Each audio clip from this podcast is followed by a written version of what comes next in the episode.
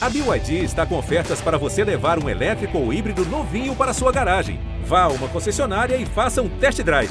BYD, construa seus sonhos. Olá, eu sou Edmilson Ávila e este é o um novo episódio do podcast que desenrola o Rio para você.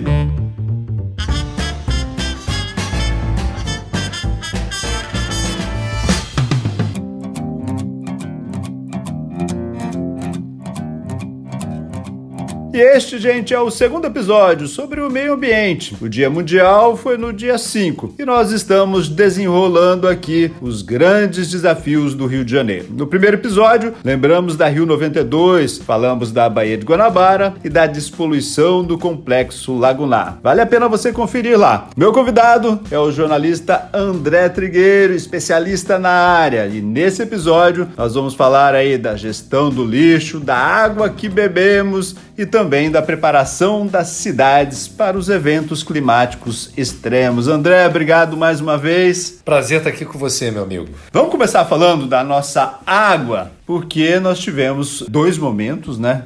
Acho que ninguém esquece no Rio de Janeiro da geosmina, do cheiro, do gosto. A desconfiança com cheiro e com gosto está levando consumidores a uma corrida pela compra de água mineral nos mercados. A geosmina foi detectada pela SEDAI depois das reclamações de moradores de várias regiões do Rio e da região metropolitana desde o início de janeiro. É mais um capítulo da crise da qualidade da água que tem deixado consumidores assustados e especialistas em alerta. Exames de laboratório detectaram a presença de detergente na água que chegava na captação.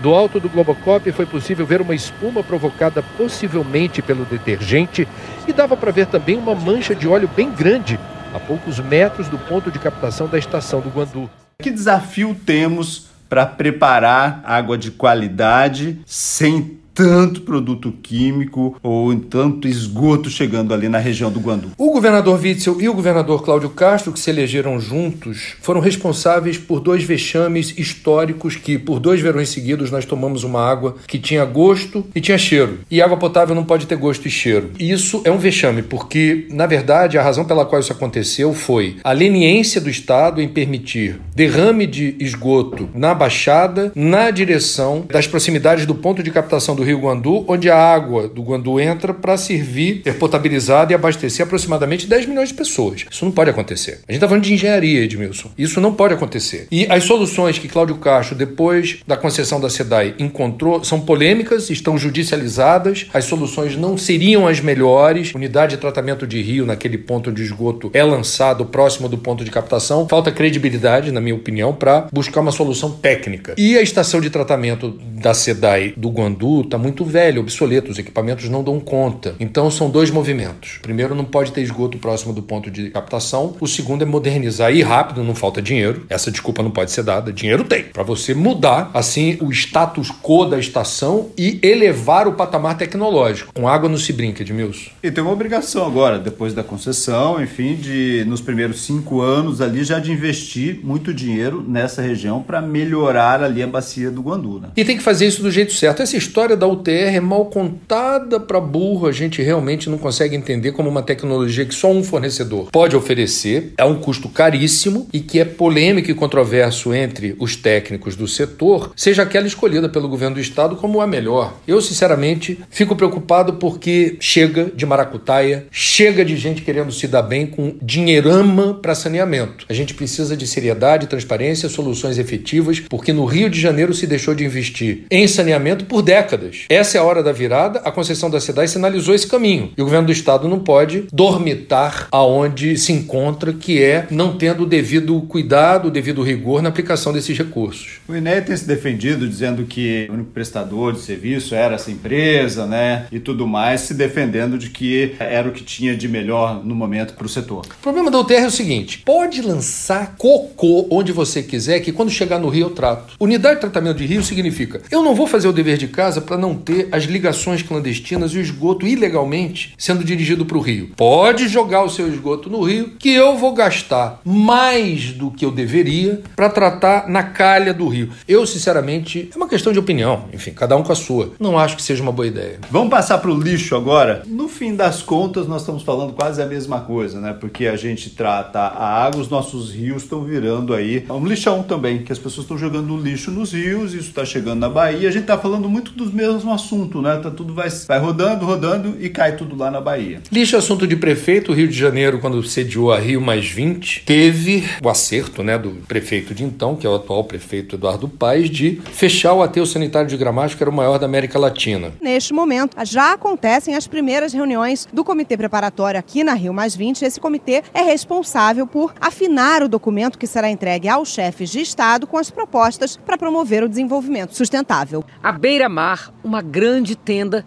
para debater a conservação dos oceanos. A nata da comunidade científica mundial se reuniu durante uma semana na PUC para trocar informações sobre o estado do planeta as conclusões dos cientistas são preocupantes. O Brasil decidiu assumir a coordenação das negociações. E aí o aterro sanitário de Seropédica está lá. A reciclagem de lixo no município do Rio é uma vergonha. Está muito, mas muito aquém do que deveria ser. O número certo eu não encontrei em lugar nenhum, mas seria algo entre 3 e 4% do universo dos recicláveis são, seriam efetivamente reciclados. Isso, inclusive, é uma meta, afronta uma meta que no segundo mandato Eduardo Paes se impôs de chegar a 10 ou 15% dos reciclados, nunca chegou perto disso. E, sinceramente, Edmilson, eu vejo com muita simpatia a ideia da população participar da solução, não entregar tudo para a prefeitura. Ser estimulada a reciclar e a compostar. Essa meta de ser lixo zero. Vamos dar um exemplo rápido aqui de Florianópolis, que foi a primeira capital do Brasil a ter uma lei municipal do lixo zero, ou seja, metas e prazos para reduzir percentuais estabelecidos por lei de destinação final do lixo, tanto do reciclável quanto de matéria orgânica, para aterro. Você está dizendo o seguinte, que, vamos supor, como se fosse eu, morador, vou cada vez mais, né, deixar menos lixo na porta da minha casa. Isso. Uma forma de estimular isso é a taxa do lixo, que eu também não vejo problema em relação a isso. Quem gera mais resíduo paga mais, quem gera menos paga menos. Isso já existe em alguns lugares do mundo. Também existe em vários lugares do mundo, Austrália, vários países europeus, Estados Unidos, distribuição gratuita de composteiras domésticas para você destinar parte da matéria orgânica, restos de comida, etc. Ou da preparação dos alimentos que você corta lá, o talo da couve, não sei o que, não sei o que lá. Bota dentro de uma composteira, aquilo vira adubo orgânico de excelente qualidade, reduzindo demanda de deslocamento até o aterro, portanto, menos queima de diesel, portanto, menos circulação de caminhões na cidade. Assim, quando você pensa isso em escala, se o cidadão participa da solução, você reduz custo, a Conlurb não fica uma empresa tão cara e você otimiza a racionalidade do resíduo, que a gente chama de lixo. Se eu for na minha casa agora, você vai falar: você não gera lixo, não, cara? A tua lixeira está quase vazia. Eu vou falar: tem dois outros destinos na minha cozinha. Minha cozinha não é grande, não. Os recicláveis, papel, papelão, lixo, plásticos e metais vão para um cantinho, numa caixa de papelão que está lá. Eu tenho uma composteira com minhoca, para ali vai parte da minha, do meu lixo orgânico que vira adubo para as minhas plantinhas e pago 60 reais por mês para uma ONG que coleta lá em casa uma vez por semana um baldinho de 6 litros para isso virar adubo em Duque de Caxias com manejo de compostagem. Eu sou lixo zero. E com toda a franqueza, que você não queira ter trabalho com compostagem, só a reciclagem do lixo seco, isso representa aproximadamente metade do volume do lixo da tua casa. Faz essa experiência. Deixa eu só lembrar uma outra coisa que você falou. nós fechamos lá o lixão de Gramacho, mas a gente foi abrindo uns outros assim, né, no cantinho ali. A gente que vê o Globocop sempre sobrevoando ali, aí tem um lixinho do lado ali, tem outro lixão ali. Fala agora de uma vistoria que engenheiros e autoridades fizeram esta manhã em Gramacho para acelerar a desativação do aterro sanitário.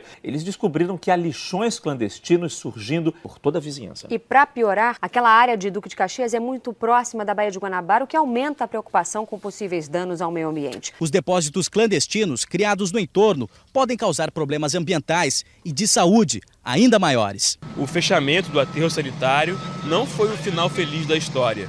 E isso é fácil de constatar quando a Polícia Militar e a Secretaria Estadual de Ambiente precisam fazer uma operação nessa vizinhança. Toda essa área aqui, bem perto do antigo aterro de Gramacho, funcionava como um lixão. Tem a necessidade de aplicar a lei de quem joga na rua ser cobrado por isso. Eu acho que a gente precisa ter fiscal na rua mesmo. Jogou lixo na rua, opa! Flagrante! Toma! Vai ter que pagar teu CPF. Se não pagar, vai para o SPC. Eu sinceramente acho que a gente perdeu o direito de errar. A gente está no século 21, 2022. O custo da limpeza urbana é elevado. Essa história de dizer vou jogar no lixo, no chão para dar emprego para isso é uma estupidez, porque o fato da gente ter porcalhões na cidade onerando, né, o serviço de limpeza pública, esse dinheiro carimbado para limpeza poderia estar tá indo para quê? Melhores salários para professores, para médicos, construção de postos de saúde, creches, escolas. Não. A gente vai ter uma, um derrame de dinheiro para quê? Para limpar a cidade de quem aqui emporcalha as ruas. Não tem graça.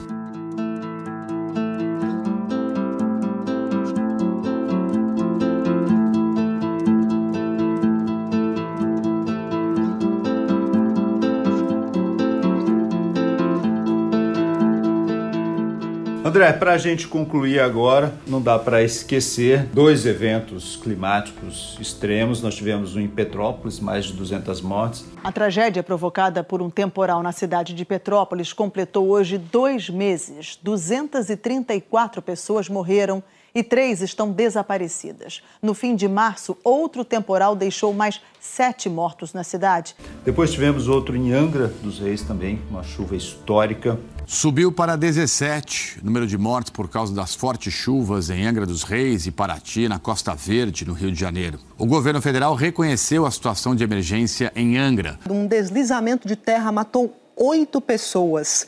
Três estão desaparecidas. Em Ilha Grande, equipes de resgate buscam outros quatro moradores. Nós viemos até esse ponto da rodovia Rio Santos para mostrar a dimensão dos estragos causados pelas chuvas. Olha só esse cenário, parece um cenário de guerra. Isso aqui é uma rodovia federal. Nós precisamos preparar as cidades para esses momentos. Como é que você olha para isso e como é que nós estamos preparando nossas cidades para isso? Edmilson, na minha opinião, Petrópolis deveria ser a cidade modelo para resiliência, para adaptação às mudanças climáticas. O novo normal do clima está aí, o clima mudou, as chuvas são mais violentas e mais destruidoras. E isso vai continuar acontecendo. Então, quem presta atenção nos indicadores de medição de chuva vai ver que esse ciclo da chuva mudou. No município do Rio tem um projeto desse prefeito que está aí, o Eduardo Paes, que é o Rio Resiliente, que por enquanto eu não vejo isso se transformar em política pública. Como a gente fala de modelo, nós estamos falando, opa, você não pode morar aqui, que isso aqui escorrega, opa, isso aqui é o lugar do rio, opa, isso aqui é lugar de floresta, não é lugar de gente, é isso que você está dizendo? Prioridade 1, um, quem mora em área de risco não pode permanecer ali, ou se permanecer, precisa permanecer dentro de um contexto de remodelação dessa infraestrutura, contenção de encosta, moradia segura, etc. A gente não pode achar normal que tenhamos milhões de famílias de brasileiros, são milhões de famílias de brasileiros que vivem em áreas notoriamente de risco. Não faltam diagnósticos. A gente sabe quem são, onde estão, em que circunstâncias vivem. Não dá para um prefeito, um governador, um presidente deixar de considerar prioridade que essas pessoas não podem continuar onde estejam. A gente não pode ter sistema de alto-falante dizendo assim: saiam de suas casas porque a chuva virá forte e achar que essa é a solução. Nesses dois episódios que conversamos, nós falamos aqui mais ou menos de 30 anos de história. Como é que você enxerga os próximos 30. Eu sou filhote da Rio 92. Se, a gente tá, eu estou tendo a honra de conversar aqui no teu podcast, é porque lá atrás, quando eu cobri a conferência, me deu um clique, eu falei, o mundo mudou e a gente não pode ficar, eu diria, indiferente a isso. Eu acho que a gente vai ter 30 anos pela frente melhores se desde já a gente se conscientizar de que não dá para fazer mais do mesmo. Não dá para a gente achar que a vida daqui para frente será uma repetição do que foi a vida daqui para trás. A gente precisa mudar muita coisa. Quando a gente fala de sustentabilidade, a gente está falando de uma nova nova cultura que significa cuidado na hora de consumir, cuidado na hora de descartar lixo, cuidado com o consumo de energia e de água, cuidado com a forma como você se posiciona como eleitor, consumidor, cidadão. O planeta é um só, os recursos são finitos, sabendo usar não vai faltar. O Rio de Janeiro é uma cidade vulnerável e o Brasil é um dos países mais vulneráveis do mundo à mudança climática. A gente precisa estar muito atento para fazer desse futuro um futuro melhor, mãos à obra. Não basta cobrar só dos outros, cada um tem o seu papel. André Trigueiro, muito obrigado pela aula aqui. Grande abraço, um prazer estar sempre contigo, parabéns pelo trabalho. Este podcast foi editado e finalizado por Felipe Magalhães. E eu, Edmilson Ávila, toda semana desenrola um assunto aqui para você. Até o próximo!